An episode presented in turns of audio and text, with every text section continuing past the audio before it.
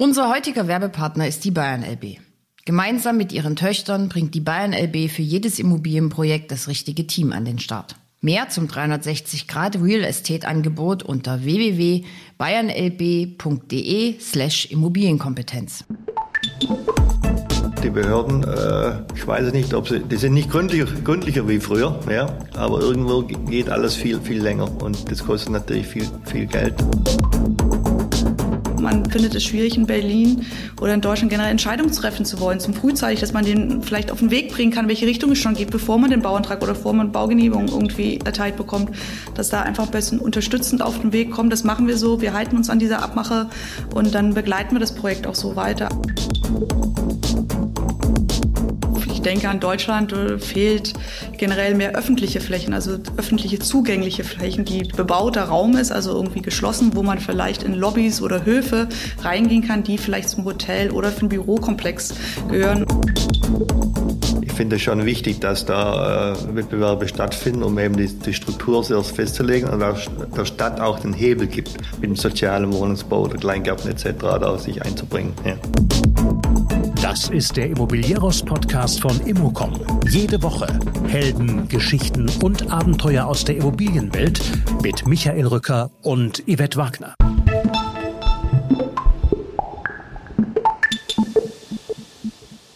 Mal rechts und mal links eine Ohrfeige. Architekt Gunter Bürg weiß, wovon er redet. Nur 70 Prozent der Projekte werden am Ende realisiert. So sei das Geschäft eben. Jenes betreibt er zusammen seit 2013 mit seiner Tochter Nicola Metro Bürg. Mit über 70 Mitarbeitern aus 22 Kulturen als BPD Architekten. Das Tochter-Vater-Gespann spricht über Revitalisierung und Neubau, über realisierte Wolkenkratzer und einen Eisberg, der bis heute auf seine Umsetzung wartet. Es geht außerdem um die Schwierigkeiten mit der öffentlichen Hand, die Entscheidungsunwilligkeit von Behörden, den großen Bedarf an öffentlichen Flächen und natürlich um Nachhaltigkeit. Eines der Leuchtturmprojekte des BPD-Büros ist aktuell The Dome, die Multifunktionsarena direkt am Flughafen Frankfurt am Main. Innen sei das vollkommen unspektakulär, sagt Gunther Birk, aber an der Fassade konnte er sich austoben. Bevor es in den Podcast geht, der Veranstaltungsherbst von Immocom nimmt weiter Fahrt auf. Alle Infos zu den Kongressen im Ruhrgebiet, Frankfurt, Potsdam und Stuttgart gibt es wie immer auf immocom.com.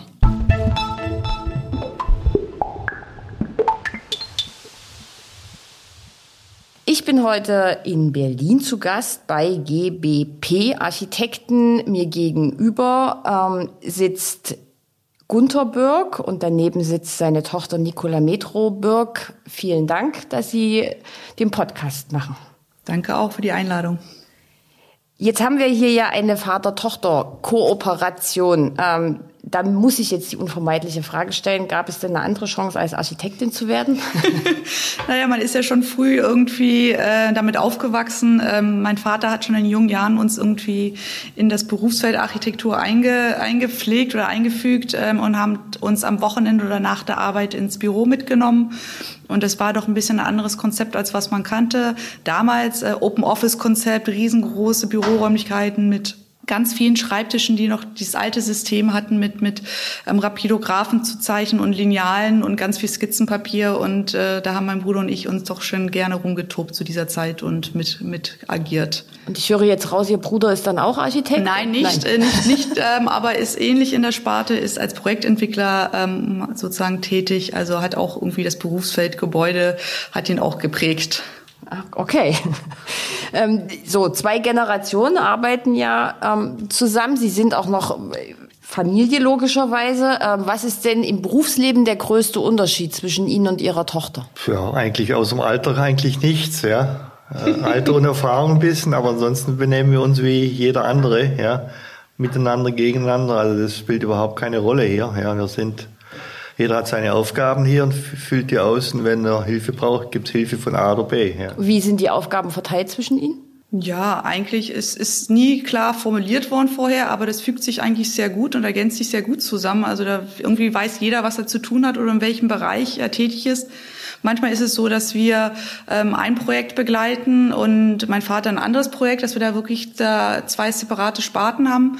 Ähm, Und dann, wenn man mal doch Frage oder Rat hat gegenseitig, wie machst du es gerade bei dir oder was ist da, zeigt man das und spricht man drüber. Generell über Projekte gemeinschaftlich reden tun wir sowieso, aber ähm, oder ähm, man begleitet ein Projekt bisschen sozusagen, man hat seine Bauherren, die man begleitet oder gerade aber bei Wettbewerben, da kommt doch schon sehr viel Einsatz zusammen wieder. Also da spricht man sich aus und guckt, was man da machen kann. Manchmal ist man auch nicht der gleichen Meinung, aber das hilft auch und regt an und dann kommt was Gutes dabei raus. Wie viele Angestellte haben Sie hier in dem? Wir haben 75 Mitarbeiter hier im Büro in Berlin, ja. Okay, ich habe vorhin hier schon gehört, verschiedene Sprachen. Es ist sehr, Wie sehr. viele Kulturen haben Sie hier? Habe ich mal nachgezählt. Ich glaube, wir kamen fast auf 22, ja. Also wir haben alles von Nord, Süd, Ost, ja. Okay. Ja. Ähm, jetzt ist, ist es Zufall, aber Sie haben ja beide in den, in den USA gelebt, gearbeitet. Ist das Zufall oder haben Sie es Ihrem Vater nachgemacht? Äh, Zufall nicht. Also erstmal bin ich dort geboren, also da war ich bin ich geprägt von USA, Amerika, ähm, habe da sehr lange gelebt und ähm, aber das war sozusagen eine zweite Heimat auch für mich. Also Deutschland und USA ist für mich fast gleichgesetzt als Heimatort. Ich fühle mich bei beiden sehr wohl, ähm, aber am Ende haben wir beschlossen oder fanden wir es gut, dass wir irgendwas zusammen aufbauen möchten und das funktioniert für uns beide nur in Deutschland oder in Berlin halt gerade. Okay, Herr Birk, dann würde ich Sie bitten, skizzieren Sie doch mal so ein bisschen Ihr Leben. Ich weiß, Sie könnten da bestimmt zwei Stunden reden. Grad sagen. Vielleicht ein bisschen in Kurzfassung. Also ich könnte da wirklich äh, lange, lange reden. Also ich ging kurz nach dem Studium ging ich in die USA, um ein Jahr Praktikum zu arbeiten dort und hat hat auch, es war Ende 69, aber auch 70 dann als Praktikant, als Architekt war ich schon angefangen. Und äh, ging relativ einfach. Und nach zwölf Monaten sagte ich zu meiner Frau, eigentlich müssen wir jetzt wieder zurück, wenn wir in Deutschland wieder Fuß fassen wollen sollen, ja, weil man verliert dann Kontakt, man lebt sich dann ein. Äh, haben wir uns dann dagegen entschieden. Und bin dort geblieben und wurde auch schnell sehr erfolgreich bei Perkinson Will, das ist einer der größten Architekturbüros, sagen wir mal international der Welt, ja. Mit überall in der Welt gearbeitet und bin dort äh, dann nach acht oder zehn Jahren, weiß ich nicht mehr genau, Senior Partner geworden in unserem Washington-Büro. Wir hatten Büros in vielen Städten in Chicago, war das Ursprungsbüro, ja, ja. Und dann, als die Wende kam, äh, hatten wir uns in den USA überlegt, äh, ich mit der Firma, ob wir in Deutschland eine Filiale aufmachen wollen. Und dann habe ich gesagt, na ja, wäre keine schlechte Idee. Und er wer geht, dann habe ich gesagt, okay, gehe ich, ja, ja, ich bin ja von, ich bin ja von, dem Land, ja. Äh, dann war die Frage noch, ja, welcher Stadt wollt ihr das Büro aufmachen? Dann habe ich gesagt, ja, es war damals Dresden oder, oder Berlin, Dresden, weiß ich nicht mehr genau wieso, ja, aber Berlin. Und wir hatten dann, habe ich aber gesagt, also alleine schaffe ich das nicht ohne Kontakte in, in Deutschland. Wir hatten uns dann assoziiert mit dem Büro aus Frankfurt, JSK, die, die auch mehrere ja. Büros hatten. Und dann äh, hatten wir äh, JSK Pirkensenwil International gegründet. Und daraufhin hatte ich für ein halbes Jahr in Frankfurt das Büro hier vorbereitet. Hatte auch, sagen wir mal, die Hälfte der Mitarbeiter, die dann kamen, waren aus USA, von unserem Mitarbeiterstamm. Und hatten dann in, in Berlin, äh, wann war es, äh, 92, äh, das Büro angefangen, im Ostkreuz. Ja. Und sind dort geblieben, bis, bis, bis 13 sind umgezogen, ja. ja. ja. Okay, und jetzt kurz Sie, Frau Metroburg. Ja, also nachdem wir sozusagen, nachdem ich in äh, Washington geboren bin und äh, zwangsläufig mit nach Deutschland mitgeben musste mit meinen zwölf Jahren, hatte ich ja keine Wahl ähm, und ähm, sind dann, wie gesagt, nach Berlin gezogen und habe dann auch da äh, zur Schule gegangen und nach meinem Studium, ähm, was ich auch in Berlin und Darmstadt absolviert hatte, hat mich doch wieder Amerika gereizt, irgendwie doch zurückzugehen. Ähm, aber nur auf zwei Jahre Basis. Das hatten wir uns schon im Kopf gesetzt. Sozusagen, ich wusste, wie es bei meinen Eltern gelaufen ist. Man bleibt da hängen, man fühlt sich wohl und kommt nicht zurück so schnell. Und Sie haben vorher schon festgelegt, Sie genau, also für uns Jahre. innerlich, für innerlich Ja. sozusagen, also es, es war einfach für uns klar, hätte sich das auch anders ergeben können. Man hätte auch länger bleiben können, aber das fanden wir ganz gut, dass wir für uns gesagt haben, nein, zwei Jahre Amerika Erfahrung sammeln und die Heimat vielleicht doch bleiben. Im Endeffekt wäre ja auch möglich gewesen, aber wir waren beide doch sehr an Berlin gebunden und ähm, das war auch die richtige Entscheidung. Und dann haben wir gesagt, ähm, wir machen uns doch selbstständig, mein Vater und ich mit Herrn Wagenknecht. Wir möchten doch was Eigenes mal aufbauen und so fing das dann an. Okay, Sie haben sich 2013 neu gegründet, ja, richtig? Das korrekt. ist also noch nicht so lange. Ist relativ jung, ja. Ja, ja relativ junges Unternehmen. Jetzt haben Sie ja aber trotzdem schon eine, eine Menge an Projekten umgesetzt oder sind daran ähm, beteiligt. Vielleicht erzählt jeder mal was zu seinem Lieblingsprojekt. Lieblingsprojekt ist immer so eine schwere, schwere Aufgabe. Das ähm, Aufregendste. Das Aufregendste ist, ist ja, ähm, vielleicht ist, ist man nimmt man das ja unterschiedlich wahr, vielleicht gerade in meinen jungen Jahren, vielleicht ist es das erste Projekt gewesen, was ich wirklich äh, dann sozusagen begleitet habe als Projektleiter oder so, so gemacht habe ähm, oder begleitet habe, war ähm, das Soho-Haus, war einfach auch ein Standpunkt in Berlin, was ein Bestandsgebäude war, sehr heruntergekommen war, lange nicht benutzt worden war und an der Ecke in Berlin, Torstraße 1, wo, wo noch nicht viel los war und äh, man nicht so an die Ecke geglaubt hat. Aber mit dem Bauherrn und den, den Mieter, der eingezogen ist, haben alle dran geglaubt, diese Ecke aufzuwerten und etwas zu Berlin beizutragen. Und ähm, das war eine spannende Aufgabe. Also alleine nicht nur das Gebäude an sich, dass es ein Bestand war, die Geschichte davon zu verstehen und wie man das äh, in der Stadt wiedergeben kann, diese Aufwertung und, und wie man es saniert, aber auch was da drin passiert. Und ähm, das ist natürlich sehr spannend. Da hat man verschiedene Seiten gehabt, die daran beteiligt waren. Und Herr Birk, bei Ihnen? Tja, bei mir ist, äh, ich habe eigentlich zwei. Eins Na, ist, eins ist umgesetzt, eins umgesetzt und eins ist nicht umgesetzt. Ja. Ist immer schade, wenn eins nicht umgesetzt wird, das man eigentlich sehr am Herzen hat, aber sagen wir mal, 70 Prozent werden umgesetzt und 30 Prozent werden mhm. nicht umgesetzt. Das ist die Natur unseres Geschäfts. Ja. Und äh, das umgesetzt ist das sogenannte Air-Rail in Frankfurt, das ist die Überbauung des Fernbahnhofs am Flughafen. Das ist einfach äh, von der Struktur, von der Funktionalität und von der Aufgaben her sehr komplex und sehr komplex und schwierig gewesen, weil darunter mussten ja die ICE-Züge nach wie vor fahren. Das Gebäude ist genauso lang wie ein ICE-Zug ist, äh, um dann den ICE-Zug nicht dem Hauptbahnhof hier komplett zu überdachen und hat auch eine direkte Verbindung zur S-Bahn und zum Bahnhof, also zum Flughafen selbst. Ja äh, hat auch ungeheuer viele Nutzungen drin. Ja, es gibt zum Beispiel zwei Hotels, äh, großes Büroteil ist drin, Kliniken sind drin, Kindergärten sind drin und Gastronomie etc. ist drin.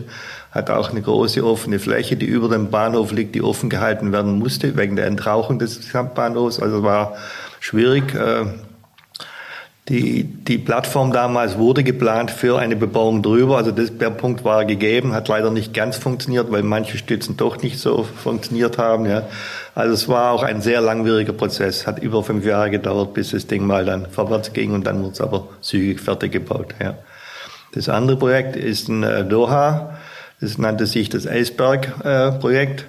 Das war analog Caspar David Friedrich, war es aus seinem Bild raus ein wirklichen Eisberg als Gebäudestruktur, Hotel, Apartment und Mehrzweckarena, die weiß im weißen Glas gehalten wurden, um eben das Eis nachzuahmen. Das war eine Bucht von Doha, also nur über Brücke oder, oder Tunnels erreichbar. Und äh, ähnliches Projekt gibt es ja in Finnland, wo ein kleines Hotel, glaube ich, jedes Jahr neu erstellt wird aus Eisblöcken. Ja, das sogenannte Eisberg Hotel, das war kein das, das Motiv dahinter. Ja, leider ist es nicht umgesetzt worden. Ja. Ach, klingt aber sehr, sehr, sehr äh, spannend. Jetzt ja. hat, hat man schon bei den beiden Antworten gemerkt, das eine ist Bestand, das andere ist jetzt Neubau. Das heißt, Sie können beides. Sie sind jetzt aber nicht ausgewiesene Experten, der eine für das eine, der andere für das andere. Nein, nein, das nein, ist, nein. Okay. Ähm, jetzt was macht denn an Neubau die Faszination aus? Was macht an Bestand die Faszination aus? Und können Sie vielleicht mal jeder, jeder mal so ein paar Beispiele nennen? Ich, ich, ich will jetzt nicht die Aufgabe übernehmen, aus Ihrer Vielzahl von Projekten welche rauszugreifen.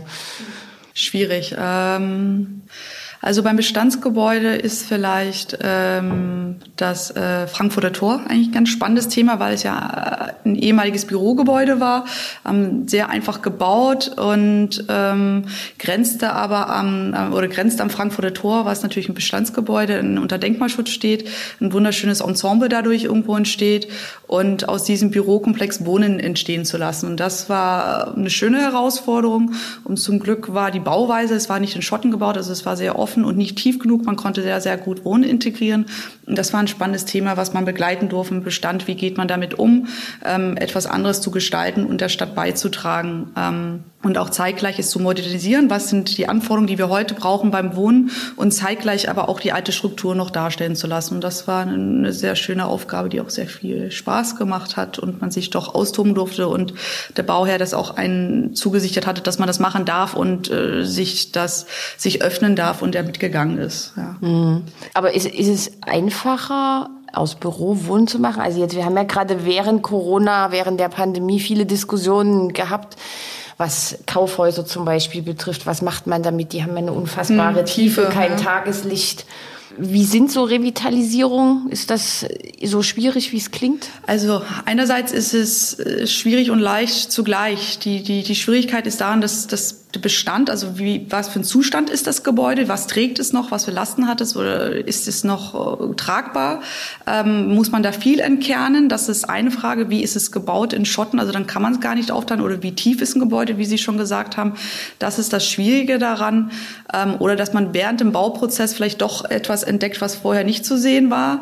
Aber zugleich ist das das Einfache daran, man muss sich an die strikte Form halten. Man, man, man geht nicht zu viel Kreativität an die Außenbereich ran, klar, an die Fassade wertet man auf, ähm, aber man ist irgendwo gezwungen, in diesem Maße zu bleiben und, und ist schneller festgelegt mit, mit, mit dem Layout des, des Planes. Ähm, beim Neubau finde ich, das ist, ist das schwieriger. Da hat man verschiedene ähm, Anregungen, wie was aussehen kann. Alleine von der Fassade ist komplett von A bis Z äh, möglich. Auch ob es Wohnungsbau oder Büro ist, ob es wie viel Glasanteil man da hat oder Balkone oder wie man das zurücksetzen möchte ähm, ist das das Spannende, aber zugleich, dass man etwas ganz Neues schaffen kann und ähm, da was entwickeln kann. Ja, man hört aber immer noch nicht raus, was sie jetzt eigentlich lieber tun. ja, das ist ja auch schwierig, weil äh, beide sind interessante Aufgaben und äh, ich sag mal, die Aufgaben kommen, wie sie, wie sie kommen, ja. Wobei beim Bestand muss man schon sagen, es gibt Projekte, die sind äh, neuerer Natur des Gebäudes, ja. Mhm. Dann haben wir aber auch sehr viele Projekte, die unter ernstem Denkmalschutz stehen, ja und dann schwierig, schwierig umzusetzen sind, weil sie durch gewissen Regularien unterstehen. Ja. Gerade das Projekt, das Nikola äh, erwähnt, die äh, Warschauer Straße, äh, Frankfurter Tor, es war ein ehemaliges DDR-Bürgergebäude in der, in der Systembauweise erstellt. Und da wurde gerade festgestellt, was ich erwähnt hatte, dass es äußerst schwierig war, äh, die Öffnungen ins Gebäude reinzuschneiden, die für ein Wohngebäude nötig sind. Äh, das ist immer kompliziert und, und äh, Frank, äh, im Studio Berlin haben wir ein ähnliches Produktionshaus gemacht. Das kam auch aus dem Systemgebäude raus und es war auch schwierig, weil sie haben gewisse Ansätze können sie nicht machen wie im heutigen Gebäude, weil es eben Fertigteile teilweise sind. Dann haben wir andererseits Viktoriahöfe. Das war ehemals die Viktoria-Versicherungshauptquartier. Das war, glaube ich, 1901 rum. Das hatte 13 Höfe mal ursprünglich. Heute hat es noch Margaret 3, weil alles andere durch, durch die Bomben zerstört wurden. Und der dritte kam auch nur, weil wir noch mal ein Gebäude wieder hineingebaut, also angebaut hatten. Das geht bis zur Berliner Galerie durch, das ehemalige Grundstück. Und das Gebäude hatte, war also Verwaltungsgebäude mit Kappendeckeln und ist eins der, sagen wir mal, vier Steingebäude von der Fassade her, das es in Berlin noch gibt, ja, die noch ernst zu nehmen sind. Und da hatten wir mit einem hochwertigen Hotel angefangen, ja, also wie gesagt, heutzutage ändern sich auch die, die Vorgaben dramatisch, die früher, das gab es früher nicht. Ja. Das mit in der Planung oder im Genehmigungsverfahren war auch schon im Bauen teilweise, wo aus dem Hotel ein Bürogebäude wird, wie Victoria, also wird zurück zur, zum ursprünglichen Nutzen da, weil einfach der Markt sich anders entschieden hat. Ja. Und so ist es mit, mit Bestandsgebäude immer. Es kommt darauf an, was war es vorher, von der Höhe her, können Sie das umsetzen oder nicht, aber das weiß man relativ schnell und gut. Die neuen Gebäude sind eben von der, von der Nachbarschaft dann geprägt. Manche sind auf der grünen Wiese, ja. Manche sind eben in, in der Stadt äh, integriert und sind deswegen, deswegen auch äh, schwierig und nicht so einfach, weil sie sich auch anpassen müssen und gewisse Funktionen haben müssen. Ja. Wir machen auch sehr viele Innovationsparks draußen für Forschung und, und Büro und Office Labs etc. Adlershof, Adlershof zum Beispiel ist eins OLC, ja, das momentan im Rohbau fertig ist. Ja da jetzt ca. 30.000 Quadratmeter erstehen, ja, für genau diese, diese Nutzung. Wir hatten da in Nürnberg und München welche gemacht. Äh, die sind schon wieder, aber sind mehr dann Büros, Gebäude auf der grünen Wiese mehr, ja, mit anderen Funktionen, Nutzungen, ja. Da drängt sich mir gleich die Frage auf, die wir jetzt sehr viel diskutieren, die Frage der Nachhaltigkeit. ESG ist in aller Munde. Jetzt haben Sie selber gerade gesagt, im Bestand ist das dann natürlich alles ein bisschen schwieriger als in einem Neubau. Ja. Trotzdem fordern ja alle, wir müssen mehr mit ja. Bestand arbeiten. Wie kann man diese naja, das beim Bestand, Problem lösen? Beim denkmalgeschützten Bestand ist es äußerst schwierig, weil sie dürfen an der Fassade theoretisch nichts machen. Also äh, Innendämmung oder so ist nicht, äh, sagen wir mal, sehr erfolgreich und wird auch in den USA wurde es viel gemacht. Hier in Deutschland ist es im Prinzip nutzlos vom, vom Gesetz her. Ja. Also muss man das mit äh, weniger Fensterflächen etc. versuchen auszunutzen, wenn sie das machen können. Ja. Und hochwertigen Fenstern. Ja, ja. Und die Dächer natürlich etc., was da umgesetzt werden muss. Aber alle unsere, wir haben ja fast nur private Entwickler, wir haben private Bauherren. Ja. Wir arbeiten wenig für die öffentliche Hand, außer Bahnhöfe, ja, das, aber die zählen nicht als öffentlich aus irgendeinem Grund, ja. Ansonsten haben wir private Bauherren und die haben alle ihren, ihren Certification, der Grünfaktor, ja. Mhm. Der Leads, Gold ist das Ziel immer, ja. Da, damit haben sie schon gewisse Vorgaben, die sie erreichen müssen, ja. Also wird jetzt noch mal schlimmer, ja, oder besser oder schlimmer, weiß ich nicht. Äh, von Geldbeutel Es wird schlimmer. komplizierter vielleicht. Komplizierter, von Geldbeutel etwas noch schwieriger. Ist ja heute schon ein Problem, dass die, die Baukosten schon langsam ins Uferlose steigen. Das haben sie ja mit dem Wohnungsbau ja inzwischen weiß es jeder. Ja, ja und äh, für die öffentliche Hand arbeiten Sie nicht, weil sich es nie ergeben hat oder weil es dann mit dem Privaten einfacher ist? Oder? ja, also die öffentliche Hand äh, ist für uns problematisch. Wir kommen gar nicht dran. Ja, weil wir, sie müssen Erfahrung haben mit der öffentlichen Hand, mit der Förderung. Und die können wir nicht nachweisen. Wie gesagt, Flughäfen, Bahnhöfe zählen nicht, also tun wir uns schwer, da äh, erfolgreich uns zu bewerben. Ja. Jetzt sitzen wir ja in Berlin, eine der Städte, die als Blaupause für ganz Deutschland gilt, was Regulierungen anbetrifft. Wir haben gerade über Bestand geredet. Es gibt verschiedenste Regularien, die die einen für sinnvoll erachten, die anderen nicht. Welche Chance bietet denn Bestand gerade hier in Berlin, wo eine hohe Wohnungsnot herrscht? Wie sinnvoll ist denn noch eine weitere Verdichtung zum Beispiel? Was kann man mit Bestand machen? Wird zu wenig damit gemacht? Das ist eine schwierige Frage. Ja, also ähm, so viel Bestand, glaube ich, gibt es auch gar nicht mehr in Berlin. Also ich glaube, also es, natürlich gibt es noch ein paar, aber so viel ist jetzt nicht mehr auf dem Markt jetzt vorhanden. Oder ähm, Projektentwickler haben das und wissen selber noch nicht, was sie damit tun wollen. Oder natürlich ist das dann für schwierig für uns, dann irgendwie ein optimales Wohnen einzubringen, ähm, wenn der Bestand auch nicht funktioniert. Ähm, aber tendenziell sehe ich, ist nicht mehr so viel Bestand jetzt da. Also es geht vielleicht eher dann um Sanierung und so um Aufwertung. Ähm, aber um ein Gebäude ein neues Zuhause zu geben, was besteht, ist vielleicht Berlin noch, ist schon recht weit fortgeschritten, würde ich in dem, in dem Sinne sagen. Vielleicht also, geht es eher um den Neubau, dass ich da. Also die öffentliche Hand hat da, sagen wir mal, die hat noch Möglichkeiten im Bestand umzusetzen und die tun ja relativ wenig. Ja. Äh, geschieht nicht viel leider Gottes. Und äh, was auch noch hinzukommt, ist, dass eben äh, das Genehmigungsverfahren inzwischen extrem lang ist und da gehen manchen die Luft aus, äh, den privaten oder öffentlichen, die haben dann keine Lust mehr. Ja. Also wir haben, wir haben Fälle, wo wir jetzt schon hier in Pankow sind wir sicherlich schon über ein Jahr dran, kriegen mal links, mal rechts irgendwie eine Ohrfeige, ja, und da ändern sich die Regeln wieder. Äh, aber Berlin ist da keine Ausnahme. Äh, Köln haben wir eins für 14 Monate gehabt, wurde auch vor kurzem erwähnt, da glaube ich vor ein paar Tagen im Fernsehen. Das sind einfach die Behörden, äh, ich weiß nicht, ob sie, die sind nicht gründlicher, gründlicher wie früher, ja, aber irgendwo geht alles viel, viel länger und das kostet natürlich viel, viel Geld. Liegt es, also in Berlin sagt man ja, was liegt daran, dass die Ämter zu schwach besetzt Na, sind? Liegt, liegt es daran, dass zu viele mitreden dürfen? Das ist ein Teil. Also natürlich hört man immer wieder, man ist unterbesetzt. Ich meine, das ist in jedem Bereich, glaube ich, in Deutschland gerade. Das ist, das ist jetzt, dass wir da überall irgendwo zum Teil ähm, unterbesetzt sind.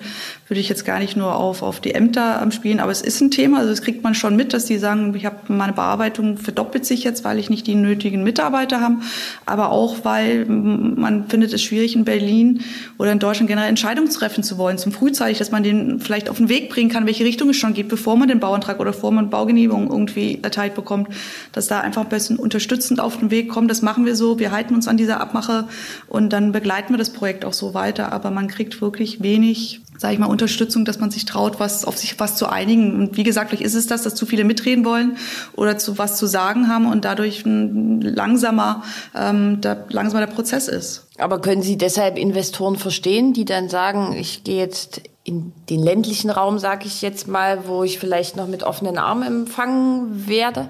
Kann ich verstehen. Also äh, wie es im ländlichen Raum geht, also Brandenburg, Potsdam geht es auch nicht unbedingt viel, viel schneller zu, ja, kommt noch dazu.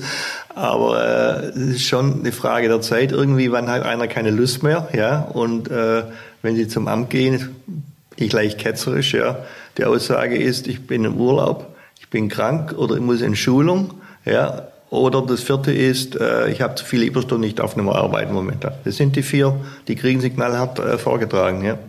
Das sind die vier Argumente, die ja. dann kommen dass sie eben wollen, aber nicht können, weil A, dann Mitarbeiter, Mitarbeiterinnen fehlen oder eben sie dürfen nicht, weil sie schon ja, aber es resultiert einfach daraus, dass eine Überlastung ja. einfach da stattfindet. Ne? Und wenn man zu viel arbeitet, wird man auch krank und dann hat man die Überstunde und sagt, aber ich krieg's nicht bezahlt. Ne? Klar, und das ist ein, also, das ist ein Teufel, der sich immer wiederholt. Und ähm, genau, also denkt mal ein bisschen unterstützend, ähm, wäre es natürlich schön, wenn da noch mehr an, an, bei den Ämtern arbeiten würden. Aber es ist natürlich schwierig, wo kriegt man sie her? Und ähm, es würde jenen aber weiterhelfen, um, um, um, um Deutschland oder Berlin schneller, sag ich mal, und den Projektentwicklern, Bauherren zu unterstützen.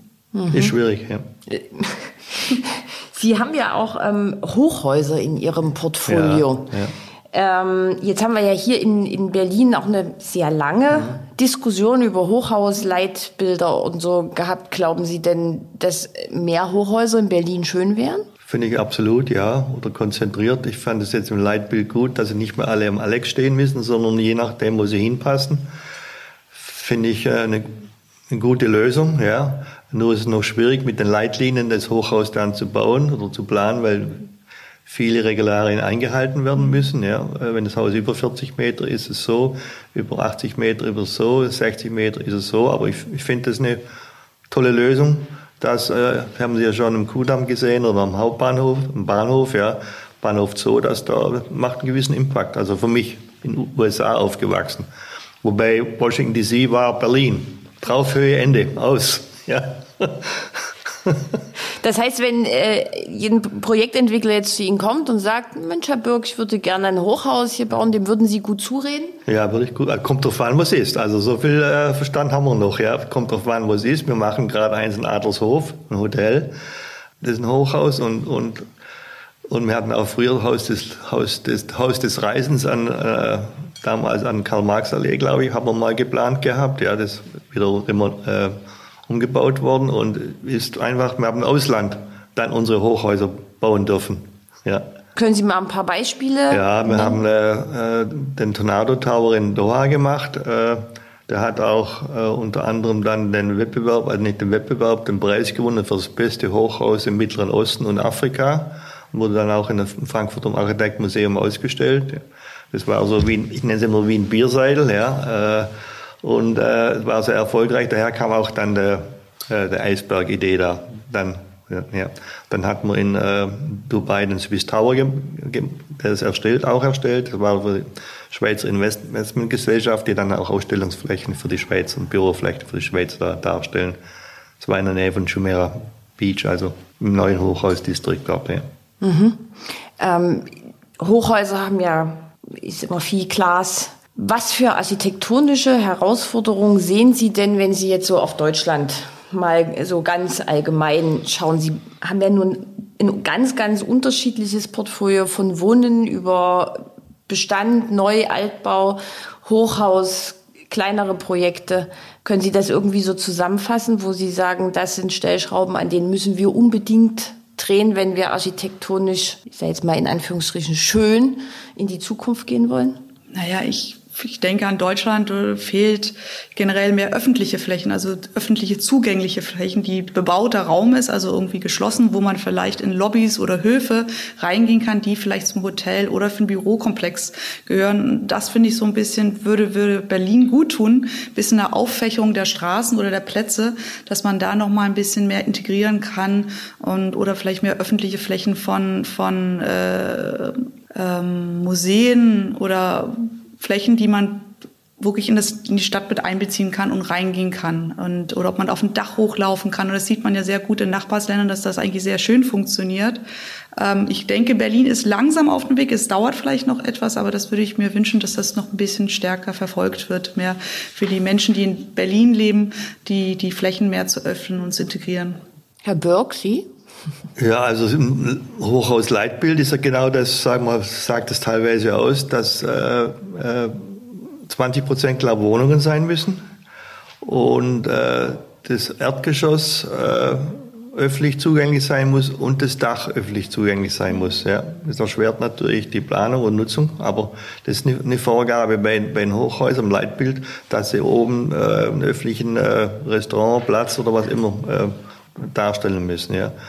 Und auf dem Punkt, äh, gut, Hochhaus ist dazu da, dass sie mehr Fläche ums, ums Gebäude herum haben. Ja, das ist äh, aber auch ein bisschen Wunschtraum, weil man sieht New York oder Chicago, da ist keine Fläche, außer dann teilweise große Flächen, aber Berlin hat ja große Flächen.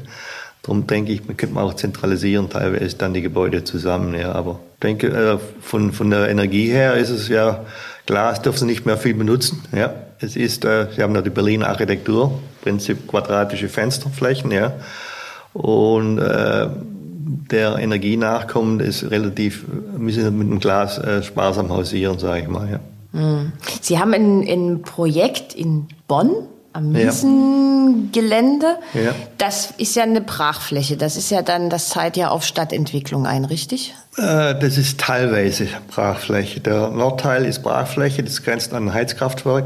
Deswegen ist es wahrscheinlich Brachfläche geblieben. Ja. Und südlich ist dann äh, bestehende Wohnfläche und bestehendes äh, Kleingewerbe, sage ich mal. Das angrenzend auch zum Friedhof und angrenzend zur Bahn. Und äh, auf der anderen Seite dann sind die neuen Bonner Regierungsgebäude. Also liegt schon sehr äh, dezentral, aber doch zentral am Ende. Und im Nordteil äh, sind Büros, Büroflächen geplant und im Südteil dann äh, Wohnen und auch sozial geförderte Wohnungen. Plus Kleingärten sind auch mit einbezogen. Ja. Also das, so das ganze Szenario von sozialem äh, Umfeld dort. Ja. Okay, und das haben Sie aus einem, also Sie sind Sieger des städtebaulichen ja. Wettbewerbes da geworden. Ähm, halten Sie städtebauliche Wettbewerbe für sehr sinnvoll? Sind die komplizierter, als es früher war? Also, wir sind ja keine reinen Städtebauer, muss ich jetzt dazu gestehen. Ja. Äh, sicherlich ein Städtebauwettbewerb muss sein, um zuerst mal die Gesamtstrukturen äh, festzulegen. In diesem Fall nennen sie es mehr ein Quartierwettbewerb, ja, nennt sich Städtebau, äh, aber das ist mehr quartierorientiert, ja, wobei auch der Nordteil und der Südteil auch durch eine Straße klar getrennt sind. Und äh, ich finde es schon wichtig, dass da äh, Wettbewerbe stattfinden, um eben die, die Struktur zuerst festzulegen und auch der Stadt auch den Hebel gibt, mit dem sozialen Wohnungsbau oder Kleingärten etc. da sich einzubringen. Ja. Okay, Frau Metroburg. Ja, also ich, ich stimme dem zu. Also es ist, es ist wichtig, solche Wettbewerbe oder solche Entwicklungen zu machen, ähm, dass man wirklich äh, sich vertieft und verschiedene Anblicke erzielt damit.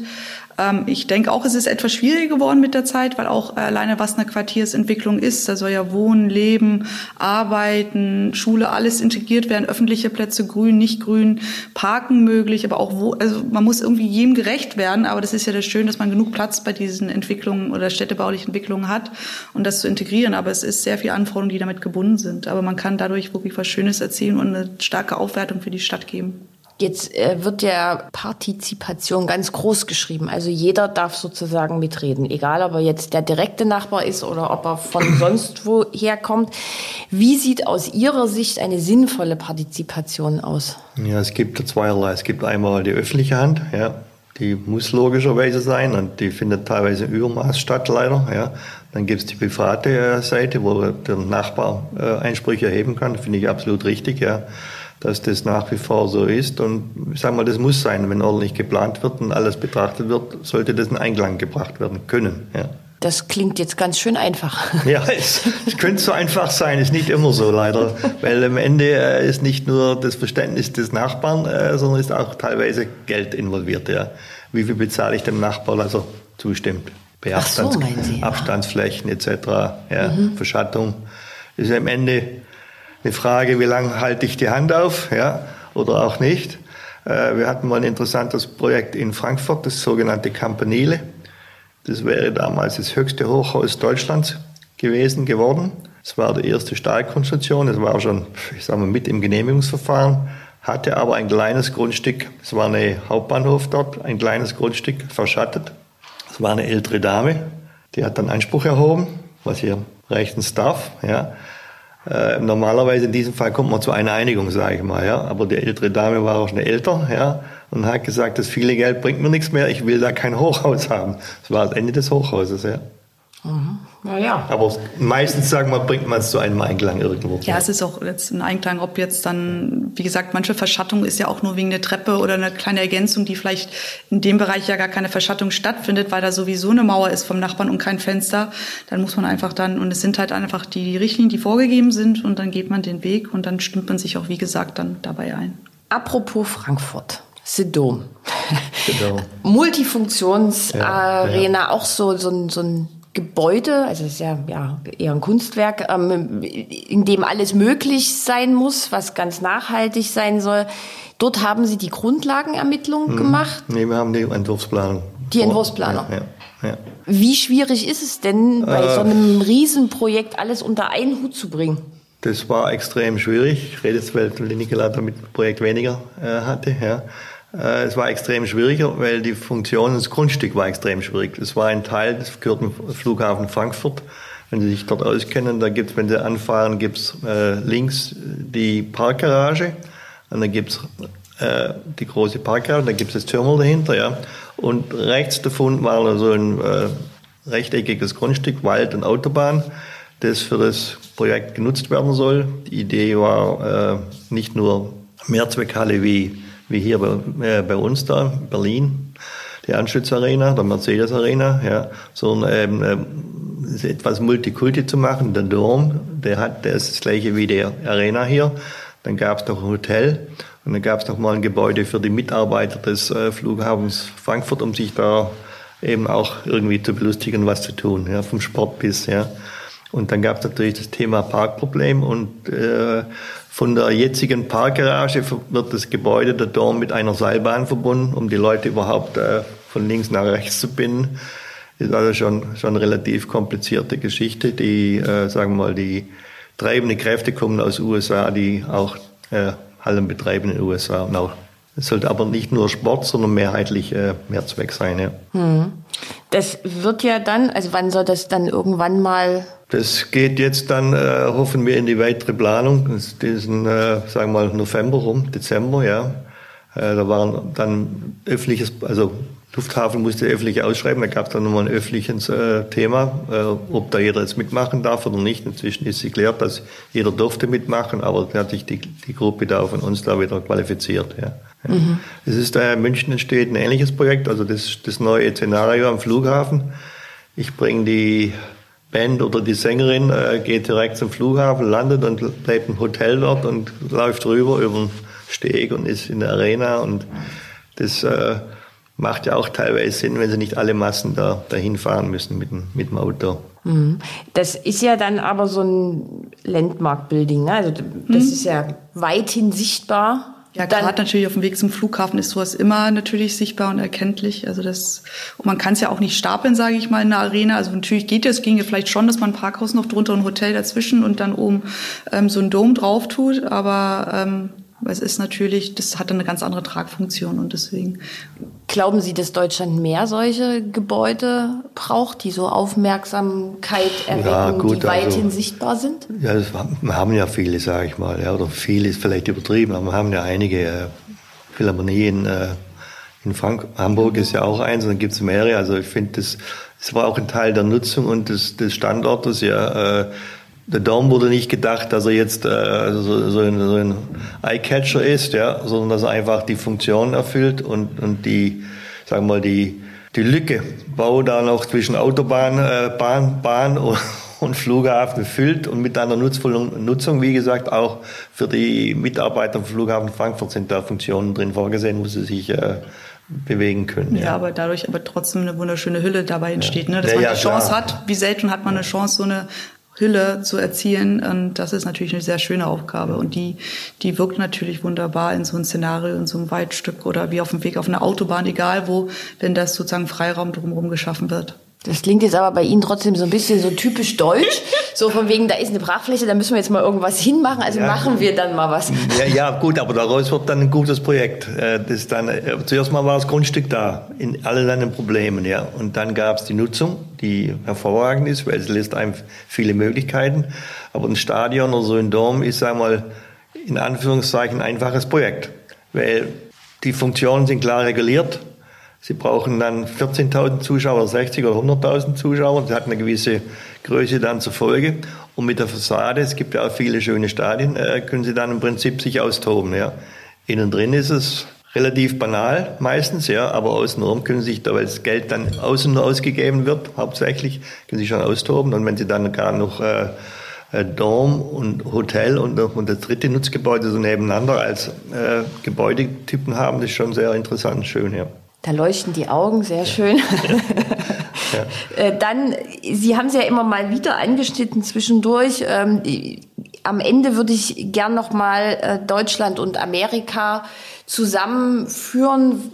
Jeder von Ihnen, was ist für Sie der größte Unterschied zu Amerika? Sie haben ja jetzt beide da gelebt, gearbeitet. Was könnte Deutschland vielleicht sogar von Amerika lernen? Also ich glaube, die zwei größten Unterschiede einfach, also vom, also jetzt nicht vom Gebäudetypologie her, sondern einfach rein vom Arbeitswesen her in einem Büro oder muss auch nicht gleich mit Architektur assoziiert werden. Ich glaube, in Deutschland wird alles sehr viel interpretiert und durchdacht und wirklich Zeit genommen vorab.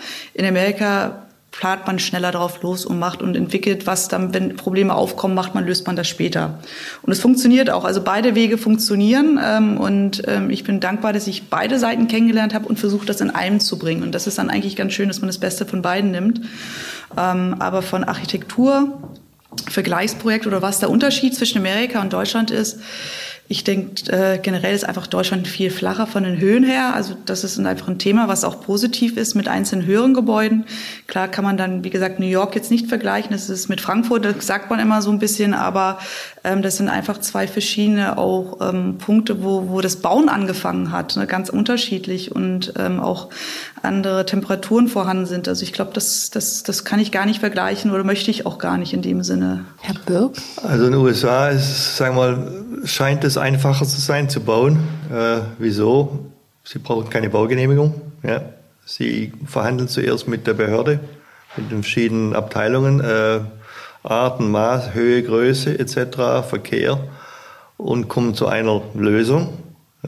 Und äh, anschließend machen sie die Gesamtplanung und dann fertigen sie die sogenannte Ausführungsplanung ab. Erst dann gehen sie zum Amt wieder und legen das vor, dass es baurechtlich, also baurechtlich nicht baurechtlich, sondern einfach äh, ja, baurechtlich, feuerwehrmäßig und so weiter alles, alles genehmigt wird. Und das scheint dann oder ist einfacher, einfach um voranzukommen.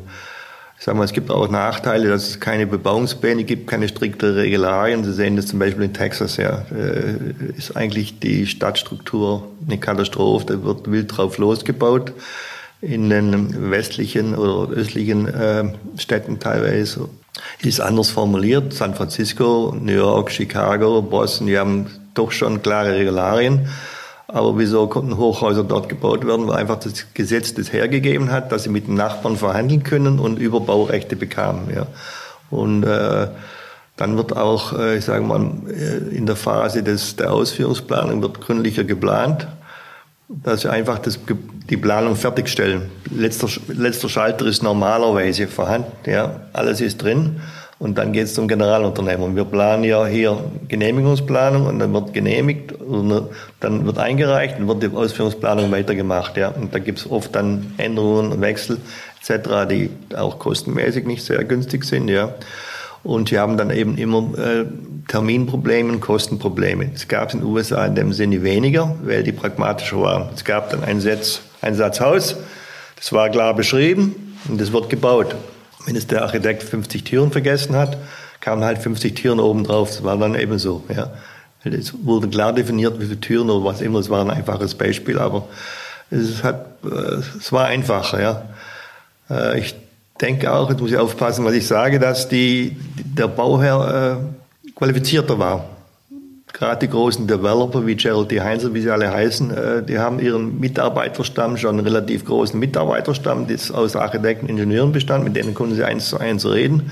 Und äh, die hatten verstanden, was wir machen, wir hatten verstanden, was die wollten. Selbst die Behörden haben teilweise äh, da gewisses Know-how gehabt, oder wenn sie zu Unis, wir hatten damals viele Unis oder Schulen oder, oder Krankenhäuser gemacht, die hatten einen, einen Stab von Mitarbeitern, die waren Architekten, Ingenieuren, die hatten genaue Vorschriften gemacht, was zu tun ist und was nicht zu tun ist. Da gab es nicht das, sagen wir mal, das, die Fragezeichen immer. Ja. Aber der Architekt war in sich äh, nicht so frei in den USA, wie hier ist. Hier können Sie auf dem Tisch stehen und trommeln und sagen, ich will das nicht so machen. Dann bekommen Sie vielleicht recht, vielleicht auch nicht. In den USA hat der Bauherr gesagt, äh, so und so hätte es gerne. Ja, ich hatte mal ein, ein Projekt gehabt, Lafayette College, das war so eine Performancehalle da. Da saß ich dann, habe vorgetragen, euphorisch, und sagt das und das. Und dann sagt äh, der Bauherr, äh, Dear Ganter, it's not your building, it's my building. Das war der Präsident des Colleges da. Und er hat gesagt, okay, okay, ja. Aber es ist ein schönes Haus geworden. Aber das war denn ihr Haus, ja. Das ist auch, bei uns ist es unser Haus immer noch Teil, also auch nicht mehr so, wie es früher war, aber immer noch, der Architekt ist immer noch etwas respektierter, sage ich mal, wie, wie in den USA, ja. Sehr spannend. Da, ja. da könnte man ja gleich nochmal einen Podcast nur dazu machen. Ich danke Ihnen ja. sehr herzlich für Ihre Gastfreundschaft und äh, bin gespannt auf die neuen Projekte. Danke auch. Herzlichen Dank. Wir hoffen auch darauf und freuen uns darauf. Ja.